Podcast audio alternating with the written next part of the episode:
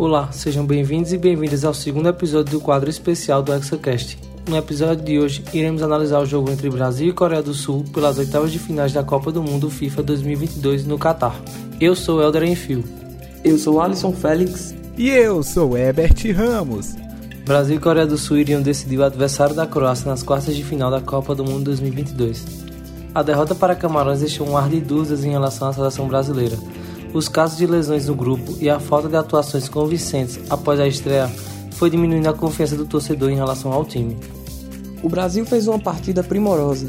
A pentacampeã do mundo mostrou ao mundo que veio para o Catar para conquistar o hexacampeonato.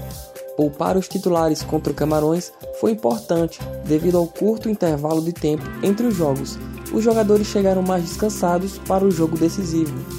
O técnico Tite conseguiu escalar o mesmo quarteto de ataque que estreou contra a Sérvia na primeira partida do Brasil neste Mundial. Neymar, que era dúvida até para o restante da Copa, conseguiu se recuperar da sua lesão no tornozelo, que havia sofrido lá na partida de estreia, e começaria o jogo contra a Coreia já na equipe titular. Vale ressaltar aqui, pessoal, o excelente trabalho da equipe médica da seleção, que recuperou o craque brasileiro em cerca de 10 dias.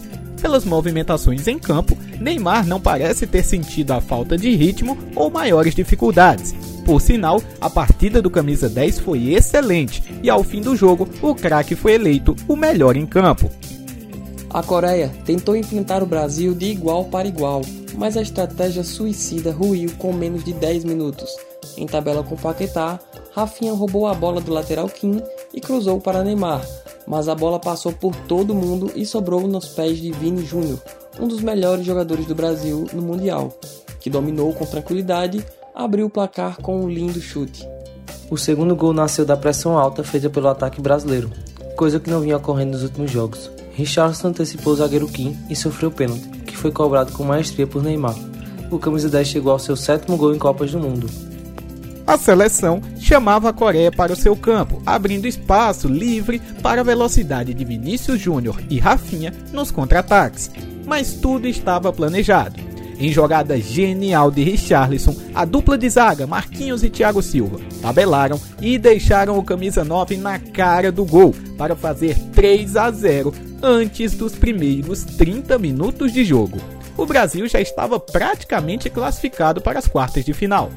Antes do intervalo, ainda deu tempo para Vinícius achar Paquetá na área. Assim como na época de Flamengo, a dupla aproveitou o entrosamento para fazer o quarto gol da seleção brasileira. O Brasil tinha que vencer a Coreia, mas venceu com a atuação de gala, principalmente no primeiro tempo.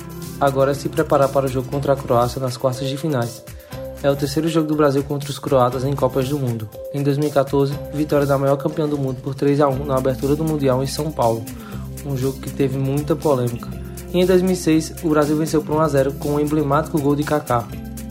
A Croácia é a atual vice-campeã do mundo, mas não vem apresentando bom futebol neste mundial. Apesar de ter bons nomes como Luka Modric, Mateo Kovacic e Ivan Perisic, os croatas estão mais fragilizados em relação a 2018, na Rússia. Apesar de ser um adversário mais complicado que a Coreia, o Brasil deve avançar às semifinais da Copa do Mundo e enfrentar a Argentina ou Holanda.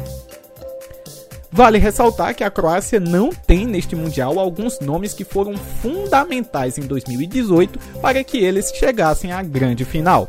Rakitic, meio-campista, se aposentou da seleção e o time perdeu muita criatividade naquele setor, exigindo mais de Modric nas partidas. Inclusive, o jogo desta sexta-feira pode se decidir por aí, pessoal. Uma marcação individual de Casemiro em Luka Modric, por exemplo, pode praticamente anular a criação ofensiva do adversário do Brasil. É bom ficar de olho. Voltando às perdas da Croácia, no ataque, a mais considerável delas, Mario Mandzukic. O atacante já pendurou as chuteiras, se aposentou e faz muita falta aos croatas. O centroavante Kramaric até faz um bom mundial, mas claramente o nível é outro comparado ao seu antecessor. E vamos aos palpites dos locutores do ExaCast. Para mim, Herbert Ramos, o jogo será difícil, com poucas oportunidades e as jogadas individuais de Vini Júnior e Rafinha, cada um no seu lado, devem fazer a diferença. principalmente no segundo tempo, com os jogadores mais esgotados fisicamente e os espaços se abrindo. Dito isso, acredito em uma vitória de 2 a 0 para a seleção canarinho. Gols de Rafinha e o artilheiro da seleção nesta Copa, Richarlison. Para mim, Helder, a Croácia é uma decepção na Copa do Mundo e não vem tendo boas atuações. O Brasil é muito mais time e deve vencer por 3 a 1 com gols de Vini Júnior, Richarlison e Rafinha. Eu, Alisson, com base nas últimas partidas das duas equipes, acredito que o jogo será tranquilo para a seleção brasileira e que o placar da Copa do Mundo de 2014 aqui no Brasil irá se repetir, um 3 a 1 para a seleção com gols de Richarlison, Neymar e Rafinha. Bom, o segundo episódio do quadro especial do ExaCast chegou ao fim. Você pode acompanhar mais sobre esportes em nossas redes sociais, no Instagram e no Twitter, arroba ExaCast, tudo junto. Também estamos na Rádio Cordel UFPE.